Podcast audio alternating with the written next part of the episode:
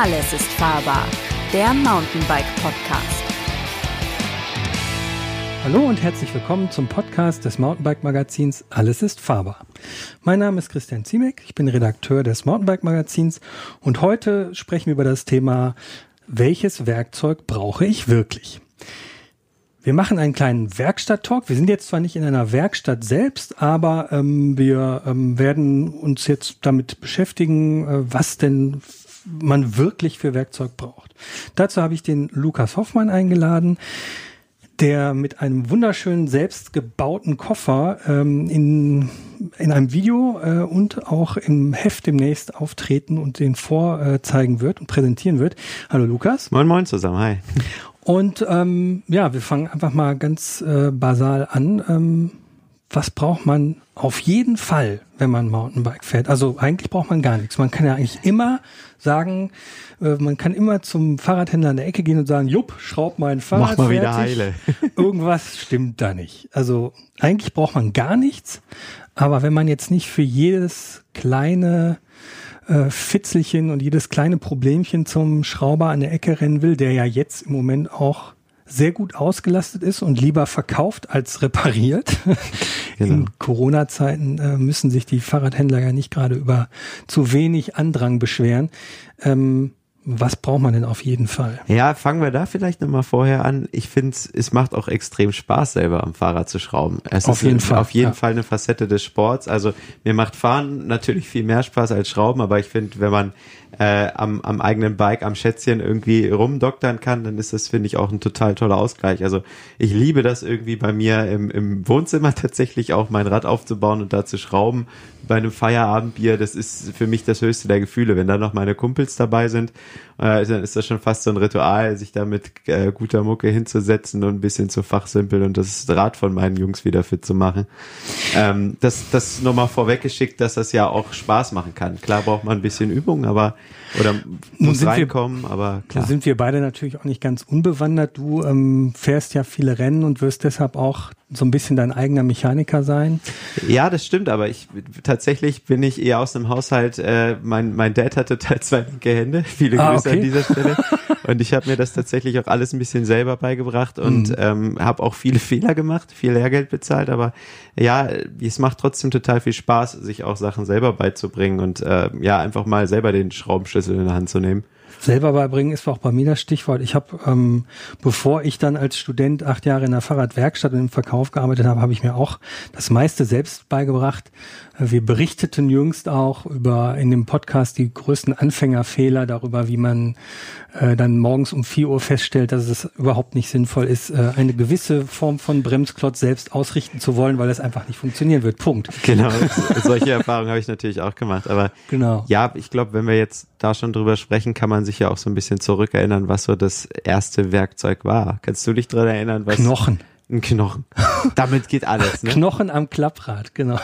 Gut, das ist ja sicherlich nicht das, was wir eigentlich, also das, das sind ja letztlich dann ähm, Maulschlüssel in Form von Ringschlüsseln, Genau. die also die Schraube umgreifen an Sechskant und das kommt ja an einem, sag ich mal, einigermaßen hochwertigen Mountainbike, so wie wir es auch in unseren Heften diskutieren, eigentlich gar nicht mehr vor. Also Nee, Es gibt vereinzelt Stellen, zum Beispiel Gabelkrone. Wenn man die Gabel aufmachen will, dann sind das so Zündkerzenschlüssel. Ich glaube, genau, da der Narbe 17er hinten ab oder sowas. nochmal so. War, da kann es auch nochmal vorkommen. Und unten ähm, an der Variostütze auch, aber da geht man besser nicht dran, weil wenn man da was löst, dann fliegt einem auch gerne mal irgendwas um die Ohren. kann schief gehen, ja. Aber das ist ja auch gerade der Punkt. Ich glaube, so zu 85 Prozent kann man gefühlt am Rad alles mit äh, Inbus oder Sechskantschlüssel Genau. Ja. erledigen. Und deswegen, da würde ich auch sagen, das ist das Essential, was jeder meiner Meinung nach haben sollte, ein vernünftiges Inbus-Set, äh, ja, was vor allen Dingen auch wertig ist, wo die Passungen in Ordnung sind. Ähm, und ich glaube, das wäre auch schon so mein, mein erster Tipp. Der, das muss auf jeden Fall passen. Das muss ein gutes Set sein vielleicht nicht irgendwie so ein äh, 699 äh, Invo-Set vom, vom Discounter, die teilweise sehr, sehr weiche Qualität haben, sondern ein ordentliches. Da muss man richtig eigentlich, also äh, wenn man beim Inbus spart, das ist komplett am falschen Ende gespart, weil du permanent an deinem Mountainbike Inbus-Schlüssel, äh, Inbus-Schrauben festziehen und lösen musst.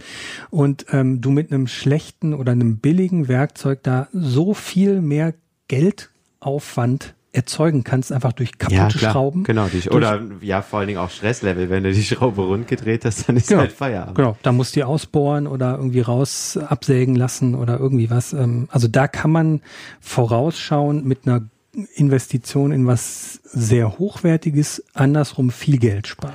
So. Ja, aber was heißt hochwertig? Also klar, ich glaube, da gibt's ja vernünftige Sets für, für 30 Euro. Klar, das ist jetzt äh, 30 Euro sind 30 Euro, aber Mhm. das bringt einen ja, finde ich, jetzt nicht um. Und wir sprechen ja bei einem Mountainbike von, einem, von einer Investition von, ich sag mal, tausenden Euro, Ja. Euros, sorry. Ähm, da sollte es jetzt meiner Meinung nach auch nicht an einem 30 Euro Invo-Set Aber es gibt halt auch welche für 5 Euro. Und das Ja, ist ja genau. genau. das, was wir dann jetzt letztlich transportieren wollen, dass man sagt, so beim Imbus kann man eigentlich nicht hochwertig genug kaufen. Ähm, selbst das Hochwertigste ist nicht unfassbar teuer. Genau. Ich habe bei mir so, ich habe irgendwie ähm, eine komplette Range von, ich glaube, 1,5 Millimetern hoch. Nee, ich habe sogar 0,7, aber das ist für Gitarre, das ist ein anderes Thema. Ich wollte gerade sagen, das würde mich wundern, wenn du das Ähm, findest. hoch bis ähm, 10 Genau, und da ist ja eigentlich die, die Und- wichtigste Range. Und ich habe zwischendurch vier und fünf und drei noch als T, Genau, als T-Schlüssel, weil ich finde persönlich, dass der T-Schlüssel, der liegt besser in der Hand. der liegt besser in der Hand und man überdreht nicht so schnell. Ja, das auch. Weil du den Hebelarm nicht Ja, hast. ja. Du hast eher so dieses, ähm, an manche Stellen kommt man auch nicht dran mit so einem, mit so einem L oder abgewinkelten Imbusschlüssel. Der hat da oft, also was da ja auch immer sinnvoll ist, am Ende einen Kugelkopf zu haben, Mhm. dass man auch so winkelig rankommt, ne? Genau, dass man da, wenn man Ja. irgendwie mal um die Ecke oder so schrauben muss, das, das finde ich auch wichtig. Genau. Aber ja, ich, ich glaube, es gibt natürlich auch ein paar, also das ist jetzt ein Werkzeug, das kann man ja, sage ich mal, auch im Alltag benutzen. Da kannst du gefühlt auch einen Sch- Ikea-Schrank mit zusammenbauen. Ja. Ähm, aber es gibt natürlich sehr viele Werkzeuge, die sehr radspezifisch sind, ne? Die, wo du jetzt nicht so viel andere Dinge mit anfangen kannst. Also zum Beispiel, was, was für mich auch total wichtig ist, ist eine gut funktionierende Dämpferpumpe, ähm, die, die exakt anzeigt. Also klar, ich bin auch Radtester, ich muss ganz genau den PSI-Wert wissen. Deswegen habe ich zum Beispiel eine, ähm, ja, eine elektronische Pumpe oder beziehungsweise mit einem elektronischen Manometer, was äh, dann halt nochmal kleinere Schritte äh, genauer anzeigt als jetzt eine analoge. Also das ist mir zum Beispiel auch extrem wichtig. Aber das ist ja jetzt, glaube ich, erstmal nichts, wo man sagen würde, das braucht man auf jeden Fall. nee, das brauchst Ja. du nicht auf jeden Fall. Meist klar. Aber du reicht brauchst eine auf jeden Fall analoge- eine Dämpferpumpe. Genau, Ja, eine Dämpferpumpe Punkt. brauchst du. Ich brauche keine, weil ich fahre Stahlfeder. Ja. ja, genau, gut, okay. Aber ich sag mal, äh, die meisten Mountainbiker da draußen werden Genau. ja höchstwahrscheinlich äh, ihre, ihre Fahrwerk abstimmen müssen und dann, dann geht's ja schon mal los, dass du eine gescheite Dämpferpumpe brauchst. Genau. Was man, glaube ich, auch auf jeden Fall, also ich meine, mit einem Imbusschlüssel kannst du ja eigentlich schon extrem viel machen. Ne? Du kannst die gesamten Komponenten am Cockpit lösen, äh, festziehen, du kannst irgendwie deinen Steuersatz einstellen. Du kannst äh, bei der XT-Gruppe hast du, glaube ich, einen 2 mm Imbus hinten Mhm, am die Schaltwerk für die genau. Anschläge. Das war früher Kreuzschlitz, das braucht man auch nicht.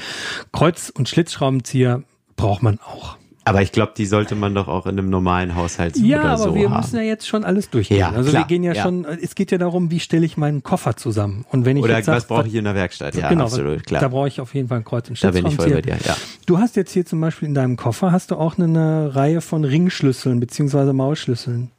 Ist die da nur drin, weil du die hattest oder? Auch, ja, aber ähm, ja, ich habe die hauptsächlich auch dabei, weil man die hinten für die ganzen Narbengeschichten, äh, für die Ausfallenden teilweise braucht, um die zu öffnen. Weil bisher, und vor allen Dingen, ich schraube auch extrem gerne an alten Rädern. Ich habe auch noch so ein, so ein älteres äh, Oldtimer-Bike, wie ich immer sage. Das ist tatsächlich fast mein Baujahr, also 96er Baujahr, ich bin 95er Baujahr. Ähm, und da, da braucht man vereinzelt auch für Cantileverbremsen und so äh, alte Standards, da braucht man halt irgendwie auch mal ein Maul. Ähm, das ist, das finde ich nicht verkehrt, auch das dabei zu haben. Aber um, um kurz nochmal auf meine Toolbox zu kommen, ähm, ja, ich hoffe, liebe Zuhörer, dass ihr mal ins Heft schaut oder bei uns auf der Internetseite vorbei, vorbeischaut. Das ist mountainbikemagazin.de slash DEY äh, Toolbox. Da zeige ich meine Box nochmal im Detail, auch im Video. Und ja, da ist es bei mir ein bisschen eskaliert. Das war so ein kleines, äh, ich sag mal, Corona-Projekt. Ähm, ich habe äh, eine total coole Instagram-Page gefunden, die Toolbox Wars heißt, wo ja, ähm, World Cup Mechaniker, aber auch andere Werkzeugverrückte so ihre persönliche Toolbox bauen. Und äh, da habe ich mich ein bisschen von inspirieren lassen und gesagt, sowas willst du auch unbedingt bauen. Hab dann bei uns im Mountainbike-Keller einen äh, alten, ja, sieht fast aus wie so ein Waffenkoffer, wie so ein Sniper-Rifle-Case äh, äh, gefunden und gesagt, oh geil, das ist ja der perfekte, ähm, ja, die perfekte Ausgangsbasis und habe dann in der Corona-Zeit während des Lockdowns angefangen, mir eine Toolbox zu bauen und ich bin total happy mit diesem Ergebnis, weil da ist quasi jedes Werkzeug drin, was ich so persönlich für mein Mountainbike ähm, ja, Bedarf brauche. Und da, da schauen wir gerade hier auf die Bilder parallel ähm, und gehen mal so ein bisschen durch, was hier alles drin ist. Und genau, unter anderem sind da auch Maulschlüssel drin. Aber das ist wirklich so die absolute Freakshow, ähm, wo, wo alles drin ist irgendwie. Und deswegen wiegt das Ding am Ende auch 22 Kilo. Und das ist halt auch so ein Tipp von mir. Überlegt euch, wenn ihr euch gerade äh, ja eine mobile Werkstatt zusammenbauen wollt, also einen Koffer, was muss da alles drin sein. Also das ist jetzt wirklich alles erdenklich, aber das Ding hebe ich nicht mal eben von, von A nach B. Ich habe noch eine kleine Toolbox, wo zum Testen oder wenn ich unterwegs bin, so die wichtigsten Sachen wie ein Inbus-Set, wie eine vernünftige Dämpferpumpe dabei ist.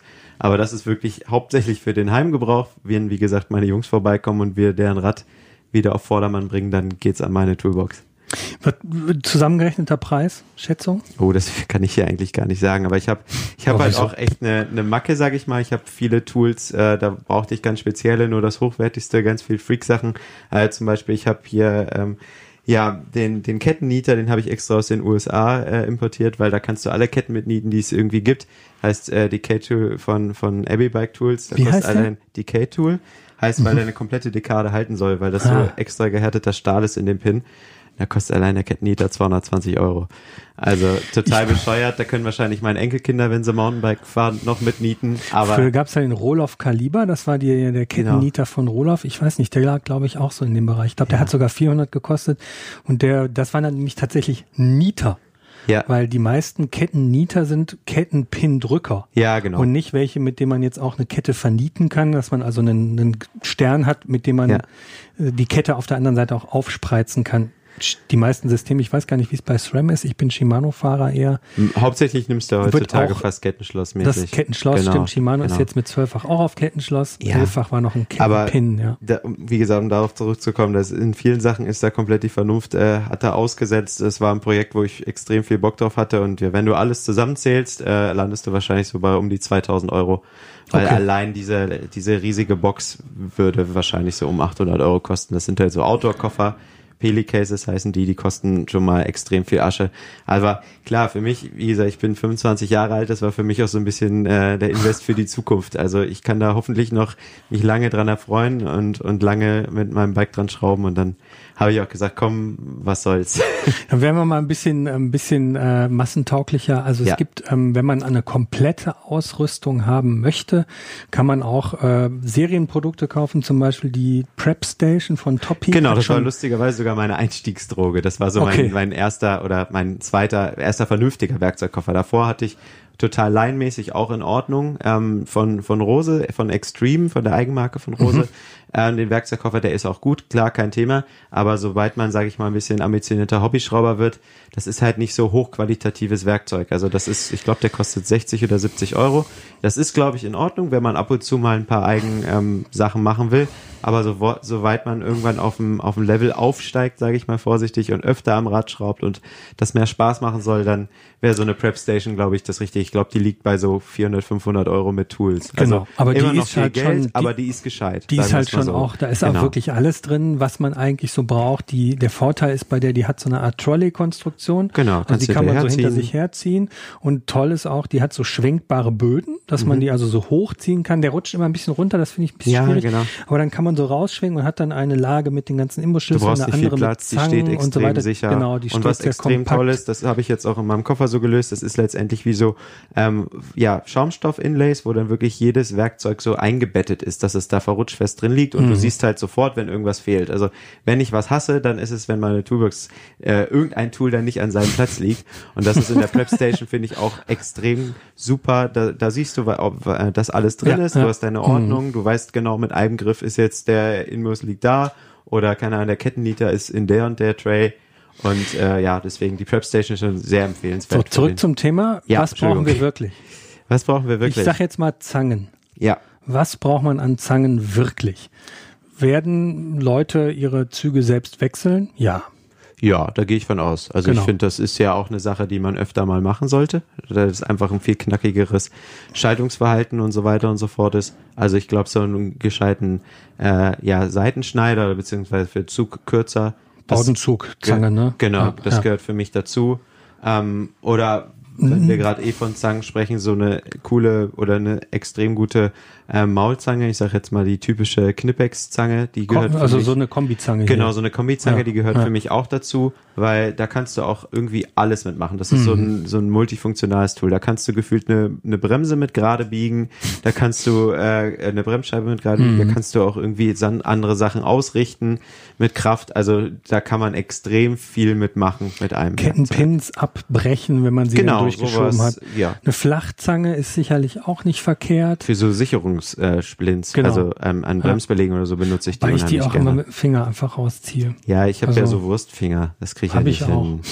Ja, aber das ist halt angenehm. Ich nehme dann einen Schraubenzieher und schiebe das irgendwie so raus. Aber ich, ich finde noch, das ist natürlich jetzt ein bisschen teurerer Invest, ähm, ist jetzt tatsächlich auch in unserem nächsten Magazin als Vergleichstest, wie viel Geld man da ausgeben muss, aber auch so ein Drehmomentschlüssel finde ich wichtig. Also es kommen ja immer mehr Carbonteile ans Bau, äh, ans Rad, muss nicht extra ein Carbonrad sein, sondern generell Bauteile müssen halt mit einer gewissen Kraft angezogen werden, mit einer Newtonmeter-Anzahl vom Hersteller. Und äh, ich finde, wir, wir fahren solche High-End-Räder. ja, du, aber vielleicht ist. der, der 0815 äh, Mountainbike-Fahrer vielleicht nicht. Ja, das Und mag sein, aber der dann- überzieht's vielleicht. Und dann kann auch mal irgendwie ein Alurahmen oder so brechen. Genau, also, das wäre jetzt die Frage. Ist Ja. ein Drehmomentschlüssel Basisausstattung oder ist das, ähm, ist das Esoterik? also absolut Basis für mich nicht, aber sobald man, wie gesagt, in so einen ambitionierten Bereich kommt, vielleicht einen Carbonlenker fährt, also Sachen, da ist es für mich überhaupt nicht diskussionswürdig, da muss das da sein.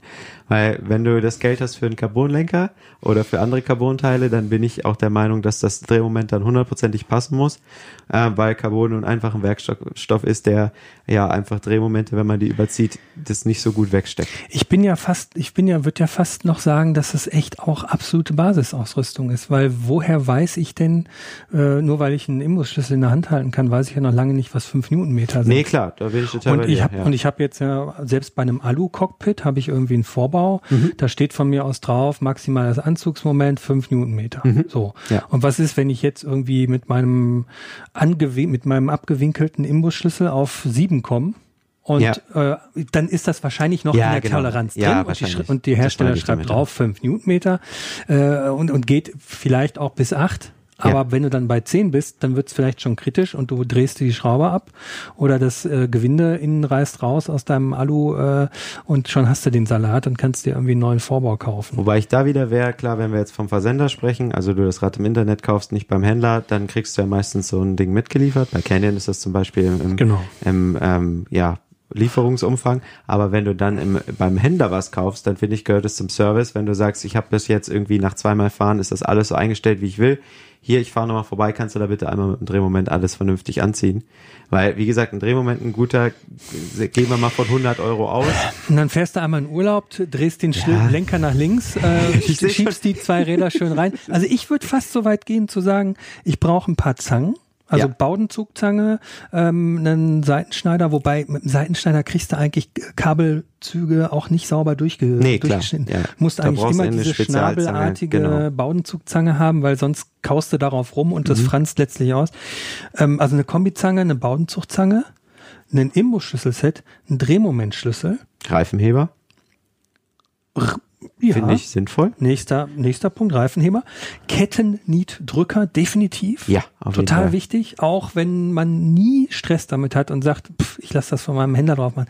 Man kann immer mal irgendwie einen Kettenklemmer haben. Allein wenn die Kette gerissen ist, da geht's ja schon los. Aber wie viel, wie oft reißt die Kette? Also reißt ja auch nicht oft bei Nee, Leuten. aber passiert, ne? aber Soll man vorkommen. sollte sie ja auch selbst mal ähm, hin und wieder mal tauschen. Eben, und dafür brauchst du Genau, eine Kettenlehre. dafür brauchst du einen Kettennieter, genau, eine Kettenlehre, Kettenlehre. erstmal zu wissen, wann ist die. Kette überhaupt runter und Genau. wann nicht.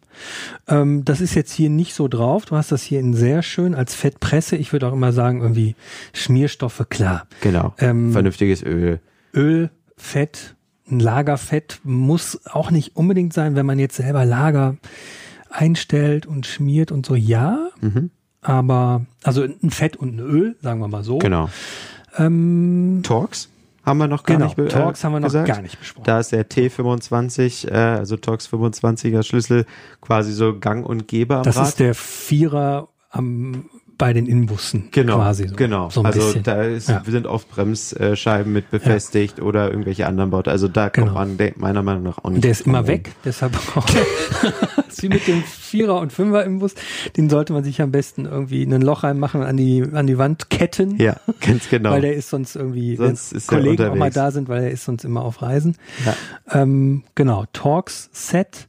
Ähm, ja, was, also T25 ist völlig klar, Kettenpeitsche finde ich aber braucht man noch eine andere? wichtig. Das Also ist dann schon wieder fast T20, Spezial- T20 Zeug, brauchst ne? du auch öfter mal. Aber ich sag mal so, dann gibt's so ganz Teile, die brauchst du gefühlt einmal im Jahr. Also ein Also- T9, ähm, T9-Schlüssel braucht man zum Beispiel vorne, wenn man an der, wo der Bremszug vorne verläuft oder die Bremsleitung verläuft.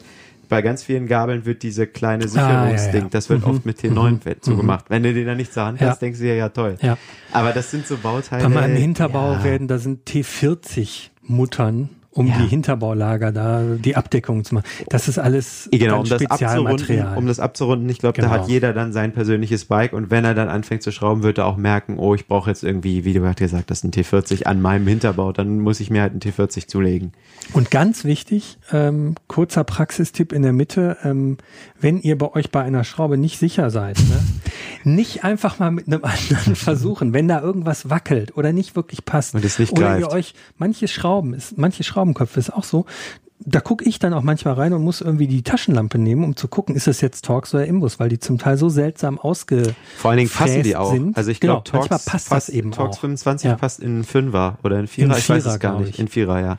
Sprich, Torx ist ja auch meistens so ein bisschen komisch, Ja, genau. das heißt, es passt manchmal hier und manchmal genau. da. Und dann, wenn du es abziehen willst, merkst du, ja, das ist ja wohl doch kein Torx. Besser nicht, auch wenn man das theoretisch machen kann. Ja. Ja. Ich hatte es gerade schon gesagt, was ich noch wichtig finde, ist halt äh, eine Kettenpeitsche und ein Kassettentool, dass man die Kassette theoretisch abbauen kann. Mhm. Ähm, das gehört, finde ich, mich auch für, für mich auch zu den Essentials. Absolut. Auch wenn die mal einfach ein bisschen lose ist. Zum Beispiel, ich muss jetzt meine, ich habe irgendwie die, die aktuelle Shimano XT 12-fach, da ist die Kette irgendwie lose, die muss ich jetzt festziehen. Die Kassette. Die Kassette, Zu viel, zu viel Kraft. Ja. 8000 Watt. Genau. genau. Ähm, ja, genau. Kettentool braucht man auf jeden Fall, äh, Kassettentool braucht man auf jeden Fall. Also Kettenpeitsche, ne? Mhm. Gibt's ja auch lustige Selbstbauten, ist ja letztlich ein Stück Kette. Kette, genau. Kann man aus Holz oder Metall auch selber machen, kostet aber auch nicht die Welt, wenn man es Nee. kauft. Es gibt aber natürlich Leute, die gerne, du hast vorhin das schöne, den schönen Anglizismus DIY, Do It Yourself, Ja. für alle, die es noch nicht gehört haben, äh, benutzt. Ähm, kann man auch selbst bauen, wenn man das möchte. Ähm, genau, und dann eben den entsprechenden Abzieher. Das ist entweder HG Standard oder jetzt bei 12-fach ist es, Es ist auch noch HG. ist auch noch HG. Genau, es SRAM kommt halt ist immer ein drauf anderer, an. ne? Das ist kommt immer X. drauf an, ob da so ein Pin drauf ist, ähm, den du halt brauchst. Oder den Pin brauchst du nicht unbedingt. Der würde dann bei, bei 9 Millimeter ähm, normalen Schnellspannerachsen Vollmantelgeschoss. stützt er sich, genau, stützt er sich ab. Und bei Steckachsen brauchst du halt nicht so einen Pin. Aber eigentlich funktioniert das irgendwie immer. Was ist bei SRAM? Da haben Ja, die einen ist Spitz genau das gleiche. genau das Auch gleiche. HG. Auch HG, genau, okay. Ja, Mhm. genau. Also da kommst du dann sehr weit mit. Wenn man dann mag, und ich finde für uns Mountainbiker ist es auch immer so ein Punkt, äh, Reifendruck zu kontrollieren. Wenn Mhm. man ein gutes Manometer an der Pumpe hat, äh, dann ist es, finde ich, nicht unbedingt. Aber, so welche ein Pumpe hat schon ein gutes Eben, Manometer? da, da sind wir halt bei dem Punkt. Ja. ähm, deswegen so ein, so ein ja, Luftdruckprüfer kostet 10 Euro, finde ich auch nicht verkehrt. Wobei ich da immer so ein bisschen das Problem habe, je nachdem wie tief ich den drauf, also ich stecke den immer dreimal drauf, weil Ja. der zeigt mir irgendwie immer zweimal was anderes Ja, an. da muss man schon so ein bisschen Da äh, muss man- Feinmotorik walten lassen, dass er nicht gegenkommt. ja, beziehungsweise das, wenn man ein französisches Ventil hat, die, Ja. wie weit man sozusagen Genau. den, den Sicherungsring rausdreht. Ähm, Aber das sehr schönes. Tool sehe ich jetzt hier bei dir. Ketten, ach, Ausfallenden Richtwerkzeug. Hinten für Schaltauge, ja genau. Ein schönes Wort. Das ist auch ein Tool, wo man erstmal denkt, das braucht man gar nicht so oft. Ja. Ähm, aber gerade bei aktuellen Zwölffachschaltungen, also wir sehen ja bei den Schaltungen werden ja quasi die Käfige immer länger. Wir, ich, wir müssen ganz kurz genau. erklären, worum geht's überhaupt. Genau. Also, das Schaltauge, äh, das Schaltwerk wird ja ans Schaltauge geschraubt. Das ist hinten am, äh, am, Am Rad, Rahmen. genau. Der, Genau. der hintere Umwerfer wird ja auch manchmal fälschlicherweise Genau, genannt. genau. Sei es drum, auf jeden Fall, dieses Ding kann sich bei einem kleinen Sturz, da muss das Rad auch vielleicht nur mal umfallen, da Oder wenn gar man nichts Schlimmes. Schaltwerk irgendwo gegenfährt. Oder irgendwo gegenfährt, hängen bleibt, was auch immer, kann sich dieses Schaltauge verbiegen. Das ist auch so gemacht, dass es sich verbiegen dass kann. das sich verbiegt und nicht der Rahmen. damit der Rahmen nicht Genau. kaputt geht oder es gar abreißt. Bei Stahlrahmen, früher war das Ding noch irgendwie Bestandteil des Rahmens, weil das weder abgerissen ist, Mhm. sondern sich ein bisschen verbogen hat, hat man es wieder zurückgebogen. Aber dieses Ding ist gerade, wie du schon sagst, auch bei zwölf oder auch schon bei elffachschaltungen, ähm, äh, wenn da schon ein, ein kleiner Twist, eine kleine Drehung oder Verbiegung in irgendeine Richtung ist, hat man schon das Problem, dass die Kette A nicht mehr sauber läuft und B auch nicht mehr sauber schaltet. Genau, und da, die Dinger sind halt irgendwie immer leicht verbogen. Also das Witzige ist sogar, ich habe da ähm, mit dem Mechaniker von Nino Schurter, mit Yannick Giga drüber gesprochen und ich meine, der kann wirklich schrauben. Der ist der Schrauber für den besten Mountainbiker dieser Erde. Ähm, und äh, ja, der sagt tatsächlich, dass es sogar sein kann, dass oder dass er es oft feststellt, dass die Richtwert, äh, dass die, dass die Schaltaugen ab Werk schon leicht einen weg haben teilweise. Also der richtet jedes Mal nach. Gut, ein Herr Nino Schurter muss natürlich eine Schaltung komplett exakt fahren. Vielleicht merken wir das gar nicht. Aber der sagt deswegen auch, das ist für ihn eines der wichtigsten Tools, weil er jedes Schaltauge damit schon mal, egal ob es ab Werk kommt oder schon mal gefahren ist, das immer richtet, weil er sagt, da ist immer leicht eine Nuance, die nicht passt. Deswegen ist so ein, so ein äh, ausverändernden Richtwerkzeug auch, finde ich, extrem wichtig, gerade wenn man, wie gesagt, auf einmal zwölf Schaltungen unterwegs ist und eine gute, knackige Schaltperformance haben will. Es ist letztlich nichts großartig anderes als einen langen Stahlarm, den man in dieses Schaltauge schraubt Genau, und dann das Laufrad als Orientierung nimmt, genau. ähm, dass man so abtastet an bestimmten Stellen und dann guckt, dass es sich sozusagen komplett Fluchtet sozusagen, genau. zum, äh, zum, zum Laufrad verhält. Ähm, ich meine, das ist auch gar nicht so teuer. Ja, ich habe jetzt in meinem Fall eins von Parktool gewählt. Das hat, glaube ich, so knapp 120 Euro gekostet. Also Mhm. klar, jetzt nicht billig, aber ja, auch das sind so Bauteile, die kannst du ja dein ganzes Mountainbike-Leben benutzen. Und da ist Deswegen. halt auch die Frage, was kostet's, wenn ich es abgebe und machen lasse? Genau. Ne? Ich meine, klar, der Händler ähm, A freut er sich, B wird er auch die ganze Schaltung nochmal nachstellen. Genau. Wenn es ein vernünftiger, der wird sicherlich nicht nur sagen, habe ich dir gerade gebogen, bitteschön, Ja. sondern das Ganze nochmal nachstellen, den Zug und die Ansch Anschläge einstellen und so weiter. Ähm, das wird dann vielleicht bei 50 Euro rauskommen. Das heißt, Ja. wenn man das zweimal hat machen lassen, dann kann man sich dieses Tool auch selbst kaufen. Wie gesagt, immer, wenn man Spaß daran hat, ähm, selbst zu schrauben und nicht von vornherein sagt, boah, Habe ich keinen Bock drauf, genau. ich will das alles nicht, ähm, dann ist das auf jeden Fall was, ähm, mit dem man äh, sozusagen auch ja schnell Ergebnisse auch erzielt. Genau. Aber ich glaube, so langsam müssten das schon, schon die Essentials gewesen sein Die für, wirklichen für mich. Basistools haben wir langsam raus. Ne? Genau. Also ich finde, es gibt dann noch viele Sachen, die nice to have sind und einfach praktisch sind. Also ich habe zum, zum Beispiel bei mir äh, in der Toolbox, kann man sich quasi wie so Zahnarztbesteck vorstellen. Das sind die sogenannten Picks von Parktool. Ähm, die sind super praktisch, weil man da in so kleinen Öffnungen mit rumfriemeln kann. Gerade wenn man innen verlegte Züge hat, wer schon mal innen verlegte Züge gewechselt hat und auch den Fehler gemacht hat, die komplett rauszuziehen, der kann wahrscheinlich Niemand ein Lied ist davon anwesend, singen. ja. Genau, nein. ähm, den Fehler machen wir natürlich nicht. Nein, niemand. Nein, Quatsch. Ähm, dann, dann kriegst du da einen Vogel. Und Mhm. die haben halt vor allen Dingen so einen kleinen, äh, ja, einen kleinen Magneten drin, wo man dann wirklich in diesen Öffnungen drin rumstochern kann. Und jetzt nicht nur bei innenverlegten Zugführungen, so, eine, so ein kleines Zahnarztwerkzeug, das wirkt Wunder, wie gesagt. Und ja, das habe ich, das durfte bei mir auch nicht fehlen. Deswegen ist es auch ganz oben bei mir in der Toolbox, weil ich das, alles, was ganz oben angeordnet ist, das benutze ich häufig und oft. Echt, ich habe sowas noch nie benutzt. Ich glaube, ich habe dann irgendeinen Nagel genommen, um darum rumzukratzen. Aber Geht auch, wofür? klar. Und dein Zahnarzt hat jetzt keine Der Werkzeuge mehr? Nee, mein Zahnarzt äh, hat kein Werkzeug mehr. Nee, ich fand das einfach cool, weil ähm, das, das funktioniert einfach klasse, wenn man da so ein bisschen drin rumstochern kann. Genau, das sind eigentlich auch so oben, wie gesagt, alle Tools, die ich, die ich am meisten benutze. Immer schön griffbereit. Mhm. Jetzt überlege ich noch, ähm, wir haben das Thema Laufräder noch gar nicht so richtig gestreift. Frage, ich meine, du hast vorhin auch das Rose, den Rose-Koffer angesprochen. Das ist ja eine, eine, gute Basisausstattung für wenig Geld, ja. ähm, für absolute Gelegenheitsschrauberarbeiten. Ähm, der, was ich noch sagen will, das Problem bei so, ich sag mal, so günstigen Koffern ist so ein bisschen, dass die eine Spanne von Fahrradgenerationen abdecken, die Ja. gefühlt so von 1900 bis heute geht. Ja. Und da viele Sachen dabei sind, die zwar auch super sind, wenn irgendwie äh, die äh, liebe Oma von nebenan irgendwie an ihrem Hollandrad ein Können Sie Problem mal den hat. Reifen wechseln? Genau. Aber die ähm, für ein hochwertiges Mountainbike definitiv nicht unbedingt notwendig sind. Genau. Ähm, jetzt wäre die Frage, wenn man, äh, ist es eigentlich sinnvoll, sich einen Nippelspanner da reinzulegen? Nippelspanner, perverses Wort, ne? Klingt irgendwie Klingt komisch. irgendwie SM-mäßig angehaucht. Nein. Ja, oder leicht irgendwo juristisch. Ähm, oder sollte man eigentlich nur an die Nippel rangehen, wenn man auch einen Zentrierständer? oh Gott. Ja. Moment.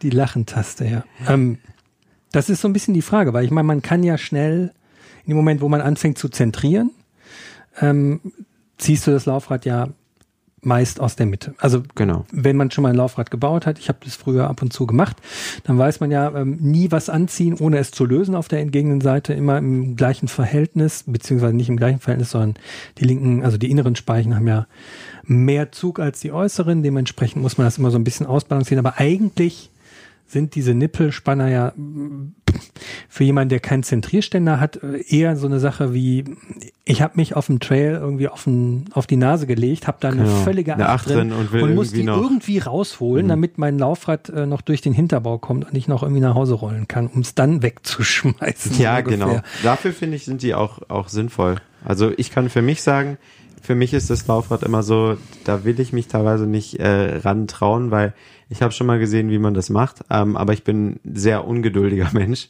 Und ich denke mir bei solchen Sachen halt einfach, A, das kann man Profis machen lassen, der Händler freut sich, also ich lasse meistens im Winter meine Laufräder zentrieren, wenn es keine Notfälle gibt, weil da haben die eh nicht so viel zu tun und dann tut man da irgendwie, ich sag mal, dem Einzelhandel oder dem Händler noch einen Gefallen, wenn man da ein bisschen Euro in die Kaffeekasse wirft. so ein bisschen seinen eigenen Ähm, und äh, für mich ist es halt seine eigenen so, Speichen ja hat, überlegen, dass du dann da irgendwie auch nochmal ein Spezialwerkzeug brauchst.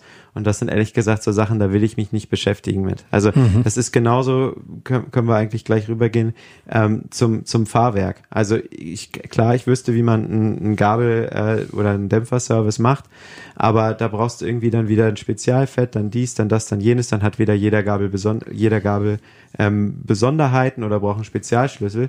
Und ich bin dann ganz oft an dem Punkt, wo ich mir sage, wenn ich mir jetzt überlege, ich kaufe mir das ganze Werkzeug und muss mich dann da auch noch mit beschäftigen. Klar, für vielen macht das Spaß, verstehe ich auch, die sollen das auch gern weitermachen. Aber für mich ist es dann eher so, boah, dann schicke ich lieber die Gabel ein, lass den Dämpferservice äh, von Profis machen, die den ganzen Tag nichts anderes machen und genau die Gabel mit Vornamen kennen. Und dann habe ich, weiß ich ganz genau, was funktioniert, als mich da selber ranzutrauen. Aber da ist auch jeder verschieden, Du brauchst ja auch so eine fast schon Reinraum-Umgebung. Äh, Genau, Umgebung, ne? genau. Also wenn da, da- zwei Krümelchen reinfallen, Ja. ist er auch schon vorbei. Und so da bisschen, sind wir halt ja. auch einfach an Punkten. Also ich sag mal, wenn man ambitionierter Mountainbiker ist und irgendwie eine Gabel für, ich sag mal, eine Tüte gesprochen 1000 Euro hat, dann sollte es Mhm. meiner Meinung nach nicht irgendwie am 70 Euro Dämpferservice ähm, scheitern. Also ich sag mal, wenn man einen Supersportwagen hat, dann machst du auch nicht den, den, äh, den Ölwechsel selber. Dann schickst du das ein, dann lässt du das Profis machen. So ist meine Meinung. Und du weißt, es ist alles Kiki und du Ja. ver, ver, verhudelst das da nicht irgendwie. Wobei ich beim Laufrad eigentlich eher noch sagen, also klar, wenn wir jetzt über Systemlaufräder sprechen, und es gibt immer mehr Ja. Systemlaufräder.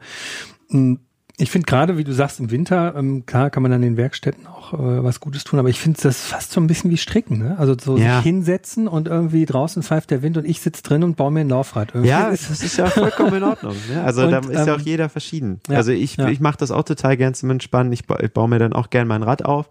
Aber ähm, sobald es irgendwie um Laufräder geht oder ums Fahrwerk, Mhm. sage ich, ne, da bin ich raus. Vielleicht bin ich auch einer, der sich da nicht rantraut. Da oute ich mich ja auch gerne, aber ich weiß nicht. Für mich ist das so, das lasse ich lieber machen, da habe ich nicht noch mehr Spezialwerkzeug rumfliegen. Vor allen Dingen, das ist ja auch der Punkt. Ich Ja. meine, wenn man es jetzt richtig, richtig gut machen will, dann brauchst du für einen Laufradbau ja A, einen sehr guten Zentrierständer, der Genau. nicht nur seitlich zentriert, Tensiometer. sondern auch mittig zentriert. Du brauchst einen, das, der kostet, sagen wir mal, 200, 300 Euro. Ja. Der ein Tensiometer, also ein Speichenspannungsmesser kostet, wenn man eine Profi-Qualität nimmt, auch 400 bis 500 Euro. Ja, siehst Das du. heißt, da bist du dann schon mit einem da, da steigt äh, wahrscheinlich der normale kannst du ambitionierte Schrauber schon drei aus. Laufradsätze für kaufen. Oder ja, was heißt verkaufen? Ich sag mal, wenn äh, mal in die Tüte gesprochen, wenn für 50 Euro du äh, ja dein Laufrad zentrieren lassen kannst, da kannst du es aber ziemlich oft zentrieren lassen. Ja, ja, das Und hast vor allen klar. Dingen nicht mal Stress damit. Du gibst Klar. die Dinger ab, holst sie nach einer Woche wieder Ja. äh, zu dir zurück und dann ist Ruhe im Karton. Klar, klar. Aber gut, wie gesagt, auch das ist ja ein Faszinationsthema. Da gibt es, glaube ich, genug Leute, die sagen, boah, da hab ich richtig Bock drauf, mich damit zu beschäftigen, Genau. wie stricken. Und dann bin oder, ich der Letzte, oder der kochen, sagt, genau. ne? Geht ja auch nicht jeder jeden Nee, Abend klar, essen. Ja. Da, ne, dann bin ich der Letzte, der sagt, ey, bist du bescheuert, warum kaufst du dir jetzt so ein Ding? Also Mhm. jeder, wie er da lustig drauf ist. Okay, wir haben Basics ähm, schon ziemlich viele jetzt zusammen, wissen auch, dass irgendwie, äh, was so, sozusagen die nicht Basics sind, die jetzt nicht jeder unbedingt machen will, der irgendwie Schrauberfreak sein oder werden will. Ähm, Bremse entlüften hat man noch gar nicht. Wie sieht's denn damit aus? Macht, sollte das jeder tun oder ist das eigentlich auch schon wieder das ist so irgendwie eine Grauzone. Das ist irgendwie in der Mitte, würde ich sagen. Ne? Ich finde, es ist halt, man sollte immer bedenken, dass die Bremse halt ein sicherheitsrelevantes Bauteil ist und du ein Problem hast, wenn die nicht mehr funktioniert. Ich meine, wenn eine Schaltung nicht mehr schaltet, ist es doof, aber da, da stürzt jetzt in dem Stimmt. Sinne. Ja. Klar, da kann es mal passieren, dass dir die Kette verklemmt oder so, kann auch brenzlig werden. Aber das merkst du ja im, im Regelfall vorher. Ähm, aber bei einer Bremse, wenn du da ins, ins Leere greifst, dann hast du halt im, im Normalfall ein großes Problem. Wobei man hat ja immer zwei, ne?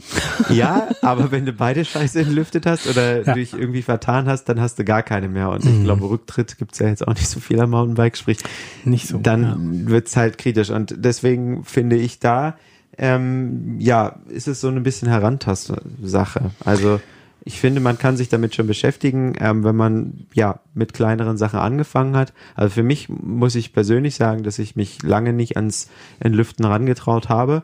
Ähm, und ja, jetzt das so seit zwei, drei Jahren mache und das dann irgendwie auch geklappt hat. Aber das war halt so, es ist wie wenn man so eine Treppe hinaufsteigt. Erstmal baust du nur den Lenker an und wieder ab oder einen Sattel, da kannst du auch nicht so viel falsch machen und dann niedest du mal eine Kette auf und irgendwo später auf einer Stufe kommt dann so, jetzt entlüfte ich das erste Mal meine Bremse.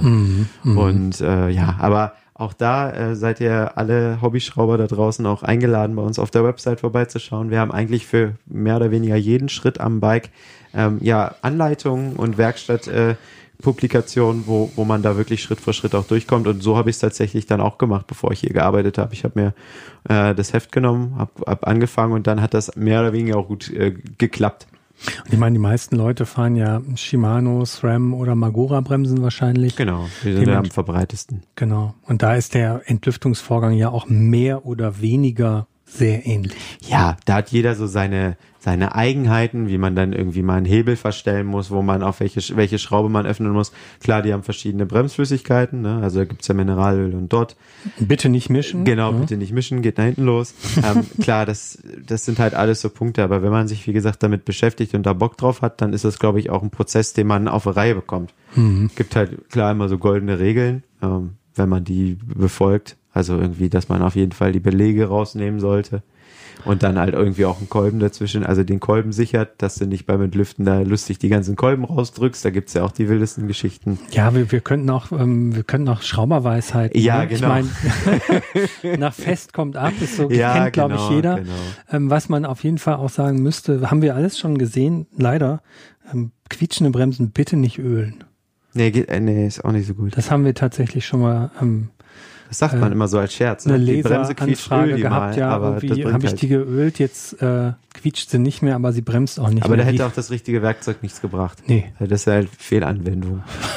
Ja. Aber ja, also ich glaube, wenn man, wenn man will, kauft man sich so ein Entlüftungsset. Da gibt Mhm. es halt auch ganz coole universelle. Das habe ich auch in meinem Koffer von, von Jackwire. Äh, da, da muss man sich festlegen, ob man halt eine SRAM-Bremse hat mit Dot oder halt äh, eine Mineralölbremse wie Magura oder Shimano. Und dann sind da die wichtigsten äh, Anschlüsse drin. Und damit ist man dann, ja, da braucht man noch Bremsflüssigkeit und dann kann es eigentlich auch schon losgehen mit dem Entlüftungsprozess. Und äh, das, das funktioniert Kiki. Also das macht richtig Spaß. Kiki. Was Ja. ich ja, was, was definitiv nicht Basisausstattung ist, was ich aber extrem hilfreich finde, ist eine Ratsche.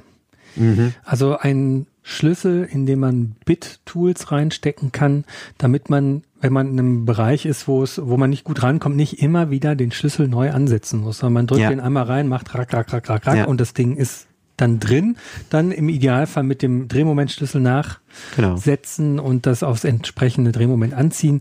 Aber das finde ich zum Beispiel ist, Das ist super. Das ist deswegen, Enorm das ist auch hilfreich. mein Lieblingstool in meinem Koffer. Äh, das ist äh, auch ganz oben in dem, im obersten Bereich. Äh, das ist von Vera, der Kraftform Kompakt. Sieht eigentlich aus wie so wie heißt der Kraft? Kraftform Kompakt. Tolles Wort. Toll, ne? Toller Vera Name, Auch immer ja. tolle Name. Zyklop und hast du nicht gesehen. Also die haben, die lassen sich da was einfallen, die Jungs. in Wuppertal sitzen die, glaube ich. Ähm, Mhm, das stimmt, ja. sieht letztendlich aus wie ein normaler Schraubendreher, ist aber eine Ratsche drin, total klasse. Und oben im Griff äh, hat man noch so einen kleinen äh, ja, Bithalter. Also da sind ganz viele Bits Mhm. drin und das ist schön aufgeräumt. Ähm, genau, ist oben in der rechten Seite in meinem Koffer. Das, das Ding liebe ich. Da mache ich gefühlt alles mit. Und dann habe ich noch ein normales Bitset mit der klassischen ähm, ja, Ratsche. Da sind dann so die ganzen anderen Dinge drin und da kannst du wirklich fast alles mitmachen. Was ist das unnötigste Tool, was du hier in deinem Koffer hast? Das unnötigste Gibt es Tool. das für dich überhaupt? Ähm, ja, ähm, das ist relativ wahrscheinlich, ich wollte es reinbauen als kleines Gimmick, das ist so ein Mini-Kompressor. Der wird mit ja, Batterie betrieben. Wie Ähm, groß ist der? Ah, der ist vielleicht so, ja, 10 mal 10 Zentimeter, macht ein Mordsradau, ist super laut, das Ding wird auch voll heiß. Aber ähm, ja, ich hatte halt keine Lust. Das Ding steht bei mir tatsächlich im Wohnzimmer, ähm, meine Toolbox. Wenn die zugeklappt ist, sieht's halt aus wie ein Waffenkoffer, macht jetzt auch nicht so richtig schön wohnliche Atmosphäre. Deswegen ist die halt offen, dafür sieht's dann aus wie in der Fahrradwerkstatt in meinem Wohnzimmer. Ähm, nee, und da will ich einfach keine Standpumpe stehen haben. Und deswegen habe ich diesen Kompressor. Meine Nachbarn lieben ihn, glaube ich. Aber es gibt doch schöne Standpumpen aus mit Holzgriff und Habe so ich tatsächlich auch. Die legendäre. Rennkompressor von Ja. SKS, die, glaube ich, jeder Radsportler schon mal irgendwie besessen hat oder besessen haben sollte. Oder schon mal in der Hand hatte, Oder ja. in der Hand hatte, die quasi in jedem Shop steht Genau. und wir seit hatten 60 die, Jahren Wir funktioniert. hatten die früher auch bei uns in der Fahrradwerkstatt ähm, und die hat tatsächlich einfach nur den Schlauch, äh, den musste man so alle drei Jahre aus oder alle zwei Jahre austauschen. Das Ding war irgendwie, Ja, ich weiß nicht, von vorm Krieg so ungefähr. Nee, aber das ist halt so ein Ding, ähm, diesen Mini-Kompressor, der müsste jetzt nicht unbedingt in der Toolbox sein, aber Stimmt. er hat's da reingeschafft. Standpumpe, Ja, Standpumpe, ja, braucht man auch. genau. Standpumpe haben wir Obwohl es eigentlich. viele banale Sachen sind, wo man erst denkt, die braucht man unbedingt. Ähm, wir wir hatten es, glaube ich, neulich mal von Jimmy. Ich glaube, so ein Montageständer ist total praktisch, aber gehört für mich nicht zu den Essentials. Also es macht alles viel einfacher zum Schrauben. Aber ähm, ich finde, wenn man so anfängt und erstmal knappes Budget hat, ist das eine Sache, die ich jetzt nicht als aller allererstes kaufen will. Also nicht vom Nee. Innoset. Nee, also ich meine, wofür braucht man sie unbedingt, wenn man in einer moderaten Arbeitshöhe erstmal arbeiten will und nicht Genau. die ganze Zeit auf dem Boden rumwursteln, äh, Ja. wenn man sich nicht die ganze Zeit bücken will. Ja. Ähm, dann, wenn man was an der Gabel irgendwie macht, beziehungsweise auf jeden Fall klar zum Schaltung ausbaut. einstellen. Ja, Schaltung einstellen, klar. So. Wobei zum Schaltung einstellen ich mir früher mal beholfen habe als Student noch, ich habe das Ding einfach umgedreht. Ja. Ähm, dann Geht auch. stellt man irgendwann fest, dass sich die Schaltung auf dem Kopf ein bisschen anders verhält, Oh. als ähm, wenn sie dann normal hängt. Ja. Sozusagen. Das liegt auch nicht, nicht nur bei Fully, es geht nicht um den Nennt sich. Schwerkraft, ne? Das ist, ich, ich weiß ehrlich gesagt immer noch nicht genau, warum es so ist, aber es kann dir passieren, dass so eine Schaltung, die auf dem Kopf hervorragend läuft, du drehst die um, willst losfahren und irgendwie, die läuft dann auch, aber die läuft nicht mehr so geschmeidig. Ja, wobei das hast du ja immer so ein bisschen. Ich finde auch, wenn man mit dem Körpergewicht drauf sitzt, ist es ja auch manchmal noch ein bisschen Nuancen. Kommt drauf an, wie was du für einen leichten, äh, weichen Rahmen hast, dass sich das auch immer normal leicht ein bisschen verzieht. Also das. Willst du damit sagen, dass ich Nein, nein, nein, nein, nein, um Gottes Willen. Nein, das ist, nein, nein, nein, das ist meine Erfahrung. Meine Erfahrung ist es so, dass ich schon öfter mal eine Schaltung perfekt eingestellt habe auf dem Montageständer. Ja. Da bin ich gefahren, hab mir gedacht, das läuft ja wie ein Sack Nüsse hier. Also so Mhm. schlimm auch nicht, aber hat dann irgendwo doch noch gerattert. Das ging dann über Zugspannung, klar. Aber kann schon mal vorkommen. Aber das sind, also das ist auf jeden Fall, Also eine Standpumpe ist ja in dem Sinne dann auch nicht unbedingt absolut notwendig, aber sie erleichtert es halt enorm. ja, natürlich. Also, also ich hatte mal eine Überbrückungszeit, da habe ich äh, mal für zwei Wochen äh, in einer anderen Stadt gelebt und hatte nur so eine Minipumpe dabei. Ich habe halt einen Vogel gekriegt. Weil wenn du, ich meine, vor jeder Fahrt kontrollierst du nochmal deinen Reifendruck. Und wenn du da irgendwie mit so einer Minipumpe, dann reißt du vor, vor allen Dingen manchmal noch das Ventil irgendwie mit ab. Wo du halt irgendwie sagst, Alter, ich krieg hier gleich kompletten Wolf. Also das gehört für mich auch dazu. Aber ja, es gibt halt immer so Gadgets und Tools, die muss man jetzt nicht unbedingt haben. Ähm, was eins meiner Lieblingstools tatsächlich ist, das ist, ähm, das ist bei mir außen untergebracht, das ist auch von Abbey Bike Tools aus den Staaten. Ähm, das ist so ein kleines Richtwerkzeug für Bremsscheiben. Da kann man auch super mit die, ähm, ja, die Bremsbelege auseinanderdrücken, wenn man da irgendwie gerade zugange ist oder die Bremse entlüftet hat oder mhm. die neue eingebaut hat. Aber das allerwichtigste Tool ist natürlich, ja, der Flaschenöffner, ne? Weil ich genau. bin, ich bin meistens einer, ähm, gerade wenn meine Jungs da sind, dann mache ich mir gerne mal äh, natürlich ein alkoholfreies Bier auf. Ähm, man will ja Sportler bleiben. Ja. Aber das gehört für mich einfach dazu, noch ein kaltes äh, Pilz und dann äh, wird ein bisschen geschnackt und die Welt ist in Ordnung. Wir haben alles abgegrast, ne? Also die Basics haben wir sowieso. Wir haben irgendwie im Bus ein paar Schrauben Schraubenzieher bzw. Schraubendreher, wobei ich mir echt gar nicht mehr so sicher bin, ob man die wirklich dringend braucht. Ich glaube, also bei den neueren Shimano-Schaltungen ist das, glaube ich, alles mhm. zwei Millimeter Inbus. Da gibt es genau, auch vorne. Das am, auch. Ja. ja. Also was ich, glaube ich, noch ähm, dazu sagen würde, das ist jetzt nicht unbedingt Werkstattsbedarf, aber ich finde, man muss gewisse Ersatzteile vom Fahrrad da haben. Also einmal ein Satz Bremsbelege, auf jeden Fall. Eine Kette Züge. sollte man immer liegen haben. Ja, Züge. Züge, Reifen vielleicht auch, ne? Weil wie schnell fällt ein, man sich mal einen Reifen Ein Ersatzmantel muss man haben. Ja, ja. genau. Ja. Also das, das ist jetzt in dem Sinne kein Werkzeug, aber ähm, das macht es um all um Welten einfacher. Also wie oft, man kennt es, glaube ich, bist du Samstagabend mit deinen Jungs unterwegs, auf Trailtour, willst morgen eigentlich auch noch eine Runde fahren, dann fährst du den Reifen kaputt und dann geht's los. Dann rufst du deine Jungs an, dann haben die eine andere Reifengröße. Das kommt dann in dem Podcast. Ähm, ich packe meine Koffer und nehme mit. Genau, das ist nämlich für mich auch äh, ein, ein wunderschönes Thema. Was brauche ich bei einem Bike-Urlaub, je genau. nachdem, wie lang ja. der ist? Von mir aus irgendwie vier, fünf Tage oder ein verlängertes Wochenende. Was muss ich da mitnehmen? Da das schon mal als zum, Ausblick. Da habe ich zum Beispiel schon habe ich immer eine Bremse dabei. Eine Ersatzbremse, weil ich keinen Bock habe, was zu entlüften. Und wenn ich in Alpen irgendwie 3000 Meter runterfahre und fe stelle fest, meine Bremse tut nicht mehr, dann packe ich mir eine andere dran. Aber ja. das ist, so das viel ist, als dieser für unseren äh, kommenden Podcast. Genau. Da hast du schon mal eine gute, gute ja, ich, Vorblick gemacht. Ich würde sagen, ähm, wie gesagt, also wir haben, du hast hier noch einen Hammer. Einen Hammer sollte man irgendwie da haben, dann bitte aber einen Schonhammer verwenden, mhm. mit dem man ähm, ja, Kunststoffteile auch mal schonend irgendwo rein oder rausklopfen kann ähm, oder auch mit Carbon äh, jetzt keine Schwierigkeiten bekommen. Wenn man jetzt einen richtigen Metallhammer nimmt, dann kann ja, man natürlich auch was dazwischenlegen. Ähm, was ich tatsächlich mir noch auf, was mir auch aufgefallen ist, dass viele von den größeren Koffern, zum Beispiel hm, Topic, die Prep Station oder von Birzmann gibt's auch einen sehr gut ausgestatteten Werkzeugkoffer. Ja. Mhm. Genau, dass die äh, zwar Werkzeug zum Gabelschaft kürzen und auch zum Kralle einschlagen haben, aber nichts, um den Gabelkonus aufzuschlagen, also den Steuersatzkonus. Mhm. Ähm, das ist zum Beispiel auch so eine Sache, das ist ein echtes Werkstatttool eigentlich. Ne? Ja, das ist ein riesiges ist ein richtiges Rohr Viech. mit einem mit wie einem, so eine Wuchtbrumme. Das ist das ist ein wie ein Stahlrohr, sieht aus wie ein wie ein, wie ein äh, Granatwerfer, ja. wie eine Panzerfaust so ungefähr. Und unten ist dann ähm, so ein Aluminiumkragen, der möglichst viele Durchmesser Wasser abdecken soll und ein, um dann einen entsprechend fragilen Aluminiumkonus auf den, auf den äh, Gabelschaft und äh, den entsprechenden Sitz an der Gabel dann zu bringen, zu treiben, ohne dass der kaputt geht und dann zermatscht dabei. Was ganz gut funktioniert, ist sich einfach ein Stück Fichtenholz zu nehmen, also so eine Jetzt so kommen hier die Lifehacks mit so Christian Dachlatte, ja wirklich einfach so ja. Dachlatte, ja. so ganz so einfach so ein Stück, weiß nicht 15 Zentimeter lang. Äh, man, wenn man einen Montageständer hat, klemmt man einfach den, den Gabelschaft irgendwie ein. Oder man lässt, man sauber drauf. Oder hm. ich habe es auch schon einhändig gemacht und man klopft den einfach ringsum. Genau, das hab, so habe ich mir auch mal behalten. Kreisförmig da drauf. Irgendwann macht es dann Patsch und dann weiß man, jetzt sitzt er, dann guckt man noch mal gegens Licht, ob er auch wirklich, wirklich sauber sitzt und so kann man sich dieses super spezielle Tool irgendwie ersparen. Ja, wahrscheinlich kann man auch einfach ein Abwasserrohr nehmen und das damit drauf wenn der, ich, ja. wenn der Durchmesser passt, sollte das kein Problem sein. Müssen ja dann anderthalb Zoll quasi sein. Es gibt garantiert da draußen total viele Mountainbiker, die äh, handwerkliche Berufe ausüben, wie weiß ich nicht, die entweder in ihrem Haus viel reparieren oder die irgendwie vielleicht tatsächlich irgendwelche oh, Installationsarbeiten machen, die jetzt sagen, ey, das passt mit dem und dem Ding, habe ich mir mal was gebastelt. Wenn ihr uns das schreiben wollt, gerne an podcast.mountainbike-magazin.de, da haben wir eine E-Mail-Adresse eingerichtet, könnt ihr uns auch Feedback geben, ähm, äh, zu unserem Podcast, wenn euch der gefällt oder auch nicht gefällt und ihr euch denkt, was labern diese beiden Typen da für Ja, die haben auf jeden Fall zwei linke Hände. Genau, ja.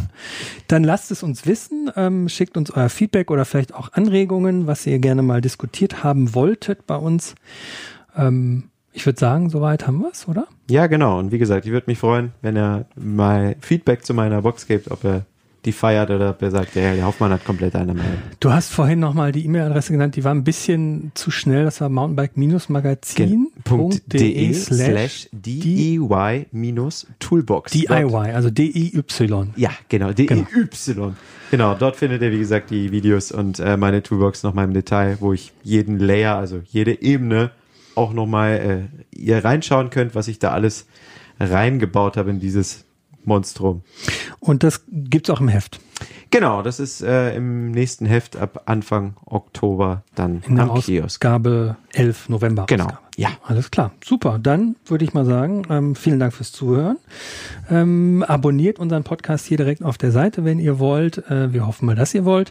Ähm, kauft unser Magazin am Kiosk natürlich, folgt uns auf Instagram und Facebook ähm, und bleibt dabei und nicht vergessen, alles ist fahrbar.